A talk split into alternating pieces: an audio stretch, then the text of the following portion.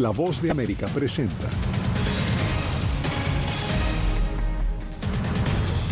El primer grupo de rehenes de Hamas ya está en libertad. En Cisjordania también recibieron a prisioneros palestinos entre celebraciones y protestas. Les contamos quiénes son los rehenes liberados tras permanecer casi siete semanas secuestrados por Hamas. Migrantes narran experiencias desgarradoras que vivieron durante su travesía hacia Estados Unidos. Y los descuentos del Viernes Negro llevan a multitudes de estadounidenses a los centros comerciales.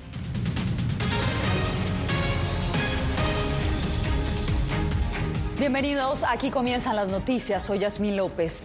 Hoy es el primer día de tregua en Gaza y el hecho permitió la liberación de 24 mujeres y niños retenidos durante 49 días por el grupo miliciano de Hamas.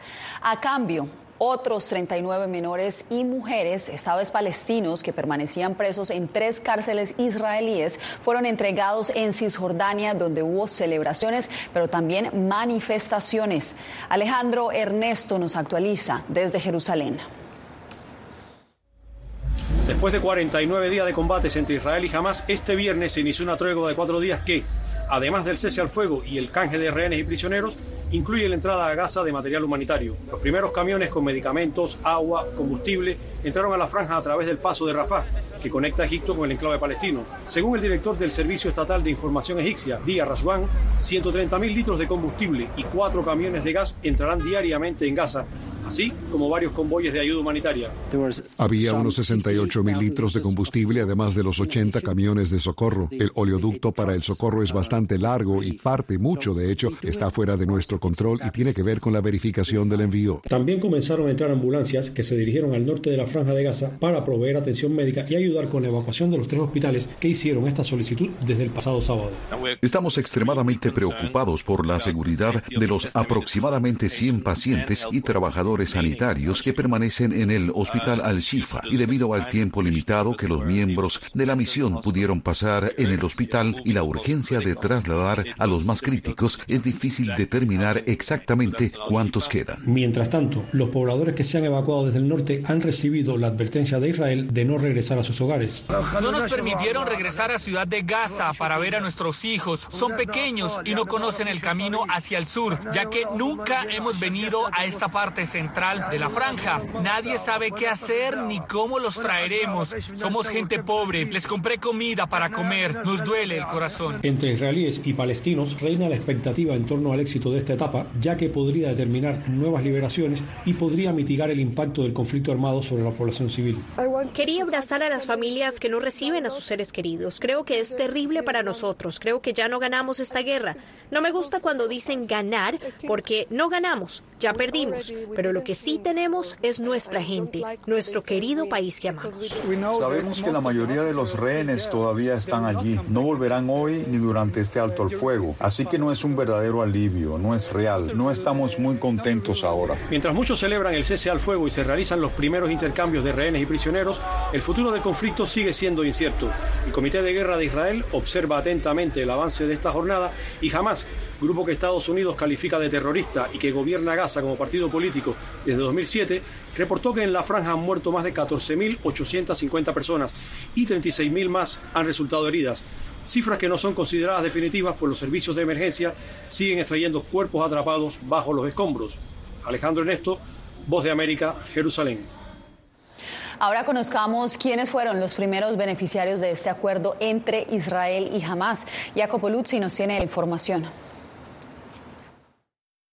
24 rehenes retenidos en Gaza, incluidos 10 ciudadanos tailandeses, un ciudadano filipino y 13 mujeres y niños israelíes, fueron los primeros en ser liberados durante las horas iniciales de un alto al fuego entre Israel y Hamas. Los rehenes fueron transferidos a Egipto como parte de un intercambio de personas que liberó a 39 prisioneros y detenidos palestinos bajo custodia israelí durante una tregua de cuatro días. En su papel de intermediario neutral, el comité transferirá durante varios días a los rehenes retenidos en Gaza a las autoridades israelíes y en última instancia a sus familias y transferirá a los detenidos palestinos a las autoridades de Cisjordania para que se reúnan con sus familias. Los 13 rehenes israelíes ya fueron trasladados a Israel. Según autoridades de Israel, la mayoría son mujeres entre los 71 y 85 años y también hay cuatro niños entre los 2 y 9 años. Al mismo tiempo, los tailandeses y el filipino liberados serían trabajadores agrícolas que vivían en el sur de Israel.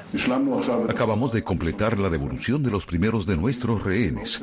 Los niños, sus madres, más mujeres. Cada uno de ellos es un mundo entero. Pero les recalco a ustedes, las familias y a ustedes, ciudadanos de Israel, estamos comprometidos con el regreso de todos nuestros rehenes. Por su lado, Israel ya dijo haber liberado a todos los prisioneros y detenidos palestinos que había prometido, 24 mujeres y 15 hombres adolescentes. El intercambio, según las partes, continuará en fases a lo largo de los cuatro días del alto al fuego. Jacopo Luzzi, Voz de América. Y tras la liberación de este primer grupo de mujeres y niños en Israel, el presidente Joe Biden se pronunció. Paula Díaz, ¿qué dijo el mandatario estadounidense? Yasmin, el presidente Joe Biden dijo que la liberación de un grupo de rehenes este viernes es solo el comienzo, que hay posibilidades de que se extienda la tregua temporal y que evalúan condicionar la entrega militar, la ayuda militar que le están dando a Israel. El presidente Joe Biden señaló que condicionar la ayuda militar a Israel es un pensamiento que vale la pena y espera que el alto al fuego en Gaza dure más de cuatro días. Esta mañana he estado interactuando con mi equipo mientras comenzamos los primeros días difíciles de implementar este acuerdo. Es solo el comienzo, pero hasta ahora ha ido bien. Esta mañana, 13 rehenes israelíes fueron liberados, incluida una anciana, una abuela, una madre con sus hijos pequeños, algunos menores de 6 años. Los conflictos en Medio Oriente y en Ucrania están presentes en las conversaciones de la cumbre de la Unión Europea con Canadá, en donde celebraron la liberación de rehenes de este viernes. Discutiremos el estallido de violencia en el Medio Oriente. Gracias a Dios, ahora hay una pausa y los rehenes han sido liberados. El Ministerio de Asuntos Exteriores de Qatar, un mediador clave en este acuerdo, confirmó a través de un tuit la liberación de 24 rehenes tras casi siete semanas de cautiverio en la franja de Gaza y de 39 palestinos, quienes están en camino a Cisjordania.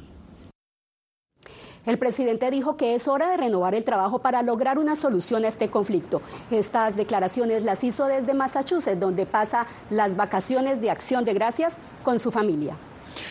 Paula, te agradezco por el reporte y nosotros cambiamos de información y nos vamos para Nueva York porque hoy, justo antes de que venciera el plazo que una ley concede para interponer demandas por abuso sexual, el alcalde de la Gran Manzana, un exgobernador de ese estado y otras personalidades han sido blanco de acusaciones. Ángela González nos amplía. La gobernadora Kathy Hochul firmó en 2022 una ley especial que permite interponer demandas por presunta agresión sexual aún después de que prescribieran los posibles delitos. Horas antes de que este plazo terminara este mismo viernes 24 de noviembre, el alcalde de la ciudad, Eric Adams, fue demandado por abuso sexual. Es absolutamente falso. Eso nunca ha sucedido. No recuerdo haber conocido a la persona que hizo estas acusaciones. La demanda civil presentada en el Tribunal Supremo Estatal busca una compensación de 5 millones de dólares y la demandante alega haber sufrido abuso sexual, discriminación laboral basada en el género y quebranto de múltiples marcos legales en 1993, cuando Adams era capitán de la policía. El Departamento de la Policía y su Asociación de Guardianes son coacusados. Conozco a tantas personas, a tantos clientes, que esto era exactamente lo que querían, esta oportunidad de que se haga justicia. El exgobernador Andrew Cuomo fue demandado bajo esta ley por su asistente Brittany Comiso. Otras personalidades como el actor Jamie Foxx y el cantante Axel Rose también enfrentan demandas de asalto sexual. Los abogados de cada uno negaron las alegaciones. El cantante Sean Combs recibió una segunda demanda que negó bajo esta misma ley luego de haber llegado a un acuerdo extrajudicial de la primera. Bajo esta ley llamada de adultos sobrevivientes se presentaron más de 2.500 demandas durante el último año, incluida la que ganó la escritora E. Jean Carroll en contra del expresidente Donald Trump. Ángela González, Voz de América, Nueva York.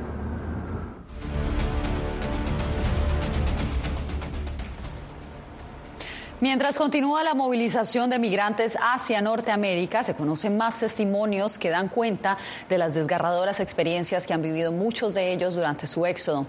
Víctor Hugo Castillo nos trae la historia.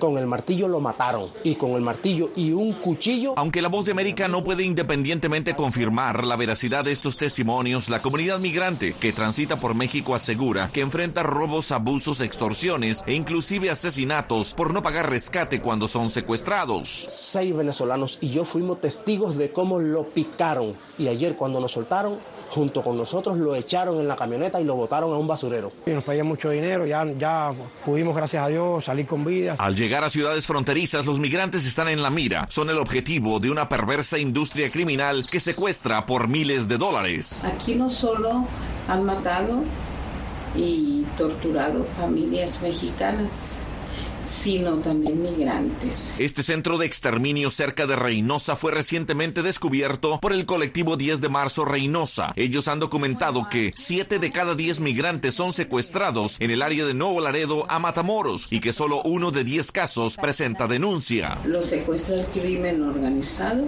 los tortura y los mata. El presidente de México, Andrés Manuel López Obrador, lo confirmó en mayo cuando 50 migrantes fueron secuestrados en Matehuala. Lamentablemente se presenta de que hay bandas que secuestran. Lo más difícil es borrar de sus mentes la horrible experiencia que vivieron. Fuimos testigos de, de, de ese crimen de esa barbarie. Salimos de allí traumatizados, salimos mal, salimos alterados. Duré 15 días secuestrado. Quisiera ahora mismo poder llorar, pero ni siquiera lágrimas tengo ya. Víctor Hugo Castillo, Voz de América, McAllen, Texas. Este fin de semana Estados Unidos podría marcar un récord de compras durante el popular Viernes Negro. Hoy los cazadores de ofertas acuden en masa para aprovechar los descuentos. Por eso nos vamos a Miami con mi compañero José Pernalete. José, cuéntanos cómo va la jornada y cuáles son las expectativas del comercio en este momento. Pues bien, Jasmine, de acuerdo a la Federación Nacional de Minoristas, se espera que durante este fin de semana hasta el próximo domingo en todo el país cerca de 182 millones de compradores adquieran productos durante esta temporada. Esto quiere decir que van a ser 16 millones adicional en comparación al mismo periodo en el año pasado. Sin embargo, hay que hacer eh, la diferencia de que acá en el sur de Florida, acá en la ciudad de Miami, ocurre algo muy particular y es que se trata del turismo de compras. Es decir, en estos centros comerciales localizados en la cálida ciudad de Miami, la presencia de visitantes, no solamente de los lugares fríos de la nación estadounidense, sino también de otros países de la región, vienen para acá, planifican su viaje y precisamente para realizar y compartir en familia lo que es esta actividad tan tradicional en Estados Unidos, que es el Viernes Negro o las ofertas de Black Friday. Los centros comerciales de Estados Unidos son este viernes un lugar de asistencia masiva ante la ansiedad que genera el llamado Black Friday una jornada que puede alcanzar durante los próximos días más de 960 mil millones de dólares en ventas, según estimaciones de la Federación Nacional de Minoristas. El objetivo de muchos es buscar las mejores ofertas. Pues están buenas, 50%, 60%. Lo único que hay que esperar pues hacer filas para pagar porque está lleno. En el sur de Florida, la cacería de descuentos en vitrinas y negocios se combina con el turismo de Miami. Eso se demuestra desde bien temprano en la mañana de Viernes Negro. Vienen por las mañanas, vienen, se van por las noches, se vienen listos con las maletas vacías, listas para llenarlas y ir de compras. Este es el día que al comprador, este es el día de sus sueños, vamos a decir.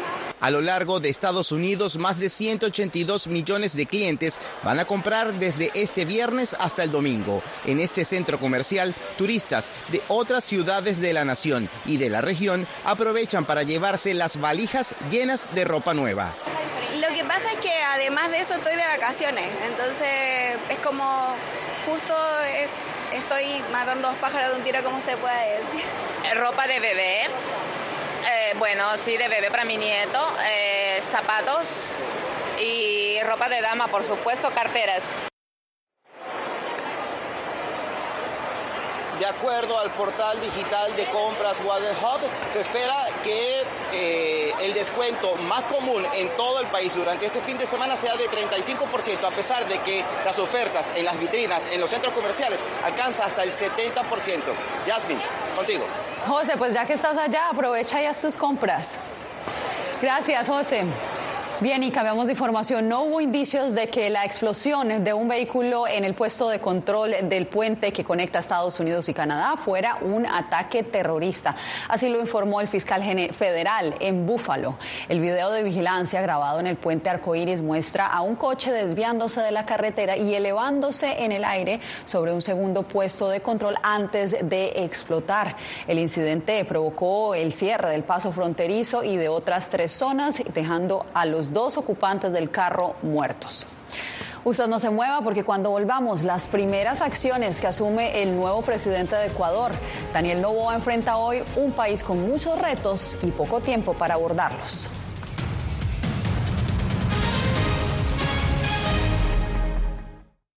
Soy Gonzalo Abarca, presentador de La Voz de América. Cada semana, desde nuestro programa Foro, programa de análisis y debate, vamos más allá de la noticia, con los temas de interés que ocurren en Estados Unidos e impactan en toda la región.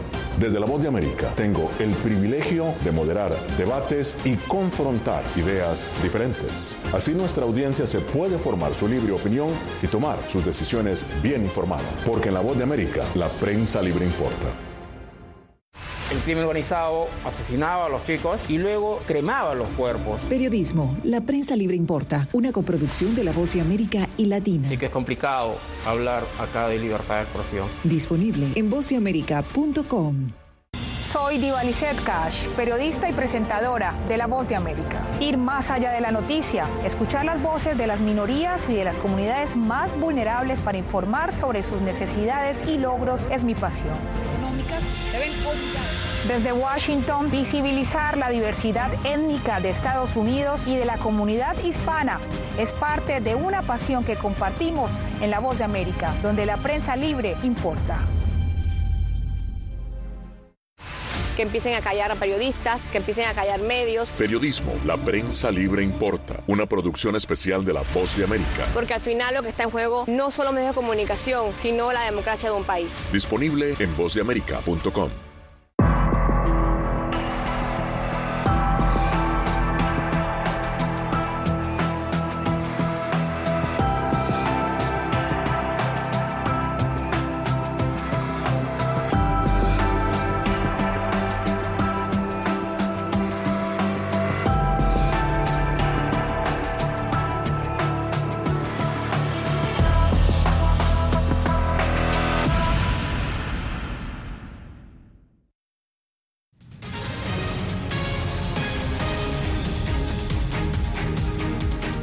Daniel Loboa cumplió sus primeras actividades oficiales como presidente de Ecuador tras su investidura este jueves. Néstor Aguilera nos reporta sobre los ejes de su gobierno que apenas durará un año y medio. Al nuevo presidente ecuatoriano Daniel Novoa le espera un país sumido en varias crisis y con poco tiempo para gobernar. De allí que durante el acto de toma de posesión pidió concentrarse en resolver los grandes problemas. No podemos seguir repitiendo las mismas políticas del pasado esperando tener un resultado distinto. Novoa, de tan solo 35 años, dijo tener claras las prioridades durante su mandato. Y es que para combatir la violencia hay que atacar la desocupación. El país necesita empleo y para generarlo enviaremos reformas urgentes a la Asamblea que deben ser tratadas con responsabilidad. En las calles, los ciudadanos cifran sus esperanzas en que el nuevo gobierno solucione varios problemas. Eh, seguridad, la tranquilidad para poder movilizarnos. Eso es lo que queremos. Porque muchas veces se gradúan y ya no pueden ingresar a la universidad ni pueden ingresar ni siquiera a un trabajo. Seguridad. O sea, que poder salir como antes, salir y que, y que no te maten. En sus primeras acciones oficiales ya en el poder, Novoa designó también a una veintena de cercanos colaboradores. Ya son y serán parte de la historia ecuatoriana, parte de una historia que empieza con un grado de terror, pasará por drama, pero de ahí será de esperanza, de felicidad y de progreso. Y si bien anunció en las últimas horas a su ministro de Defensa, la principal expectativa se centra en conocer quiénes manejarán el Ministerio del Interior, la política penitenciaria y el Centro de Inteligencia Estratégica. Néstor Aguilera, Voz de América, Quito. Nuevamente China enfrenta un aumento de enfermedades respiratorias al entrar en su primera temporada invernal completa desde que levantó las estrictas restricciones de COVID-19 en diciembre pasado. La OMS ya había solicitado información a China y este viernes el organismo informó que no se ha encontrado ningún patógeno inusual. Sin embargo, los casos de neumonía entre menores lucen inusualmente altos en algunas zonas del país la nueva Miss Universo está en el centro del debate en Nicaragua. El gobierno de Daniel Ortega arremete contra la directora de Miss Nicaragua.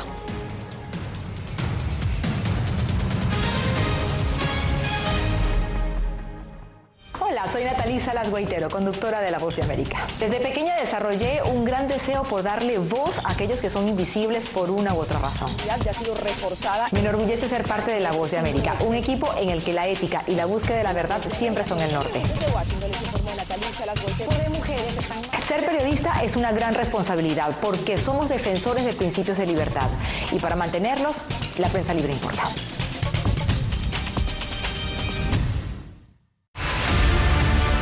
No concibo una democracia sin, sin periodistas. El libreto manda a un conflicto constante con la prensa independiente, con los medios de comunicación. Periodismo, la prensa libre importa, una coproducción de La Voz de América con nuestras afiliadas en la región. Se ejerció esta profesión con mucho eh, miedo. ¿Cuántos periodistas van muertos ya? Por decir la verdad. Disponible en vozdeamerica.com. Soy Fabiola Chambi, corresponsal de La Voz de América en Bolivia. Retratar la complejidad de mi país para una audiencia internacional le ha dado una nueva perspectiva a mi labor como periodista. Desde esa mirada descubro en el día a día que el trabajo que realizo en La Voz de América me ha permitido dar vida a los valores del periodismo profesional, aquel que les informa a ustedes, nuestras audiencias, con balance, precisión y profundidad, porque en La Voz de América la prensa libre importa.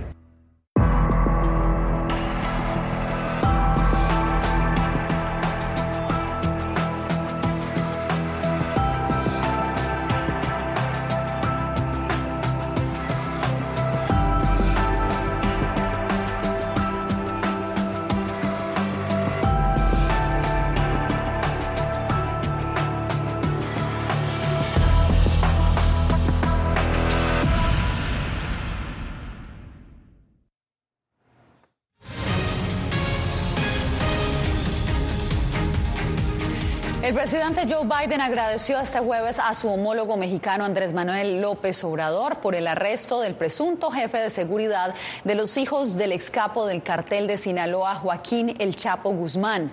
El registro de arrestos de la Secretaría de Seguridad Pública confirma que Néstor Isidro Pérez Salas, alias El Nini, fue detenido en Culiacán.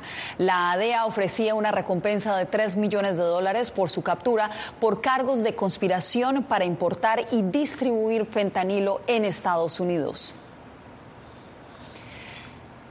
La directora de Miss Nicaragua, Karen Celeberti, se convirtió en la nueva desterrada por el gobierno de Daniel Ortega. Donaldo Hernández, Hernández tiene los pormenores. Aunque Nicaragua vivía una fiesta por ganar por primera vez la corona de Miss Universo, el ambiente cambió por completo. Tras la decisión del gobierno de negar el ingreso al país de la directora de Miss Nicaragua, según denuncia una prominente organización defensora de derechos humanos. La dictadura de Daniel Ortega y Rosario Murillo impidió la entrada de Karen Celeberti, directora de Miss Nicaragua desde hace muchos años, así como también de su hija. Organismos de derechos humanos atribuyen el destierro de Karen Celeberti a razones políticas, por su participación en algunas manifestaciones contra el gobierno de Daniel Ortega.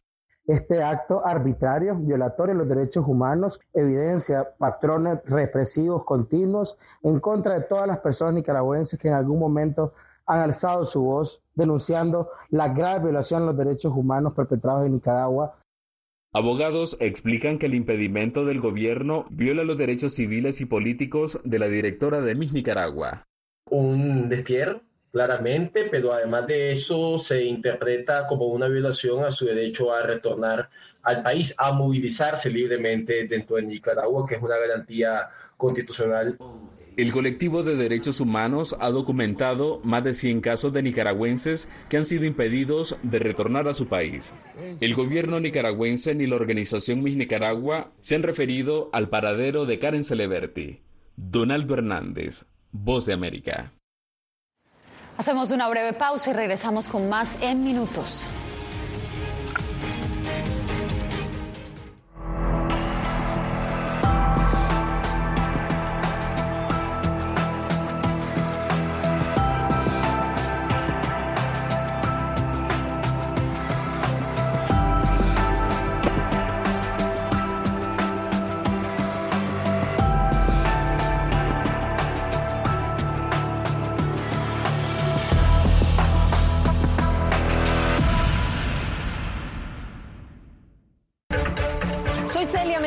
Corresponsal internacional de La Voz de América. Desde que me uní a este equipo de profesionales hace más de una década, he tenido la oportunidad de descubrir un mundo de noticias que comparto con ustedes. La Voz de América habló con el director. Porque siempre estoy en el lugar de los hechos, entregando información veraz, clara y precisa, manteniendo nuestro compromiso periodístico, porque en La Voz de América la prensa libre importa.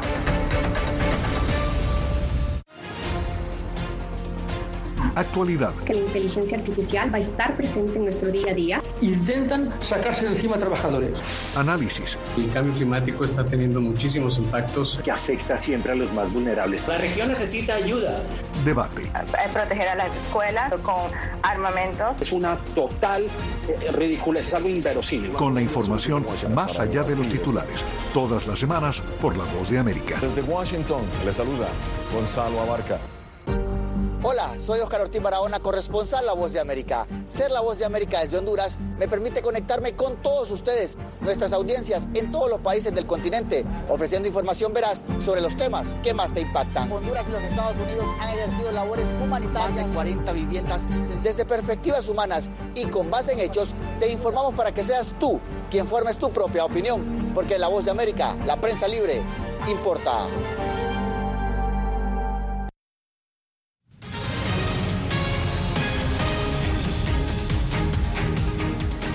El Salón del Automóvil de Los Ángeles está dando un viaje al futuro con deslumbrantes modelos que van desde autos eléctricos de alta gama hasta futuristas, futuristas conceptuales. Verónica Villafañe nos habla de las nuevas tendencias.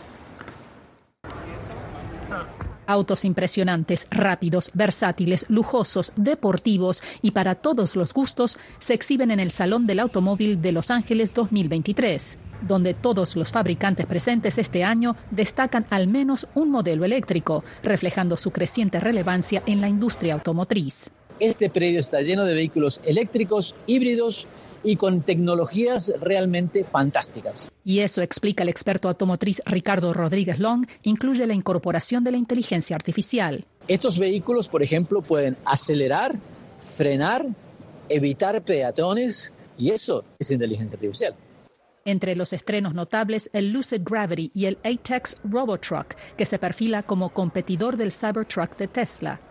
Además, se presentaron modelos conceptuales que ofrecen una visión futurista de lo que podríamos conducir en los próximos años. Innovación, conectividad y electrificación siguen siendo las tendencias marcadas en los nuevos autos. Estas tendencias no solo moldearán el rumbo de la industria, sino también el automovilismo, opina el piloto mexicano de NASCAR, Daniel Suárez, presente en la feria. Me encanta correr NASCAR, me encanta el ruido, me encanta el, olor a gasolina, el olor a aceite. Sin embargo, el, mundo sigue avanzando, la tecnología sigue avanzando y, no me sorprendería si en 5 o 10 años vamos a estar corriendo con carros híbridos.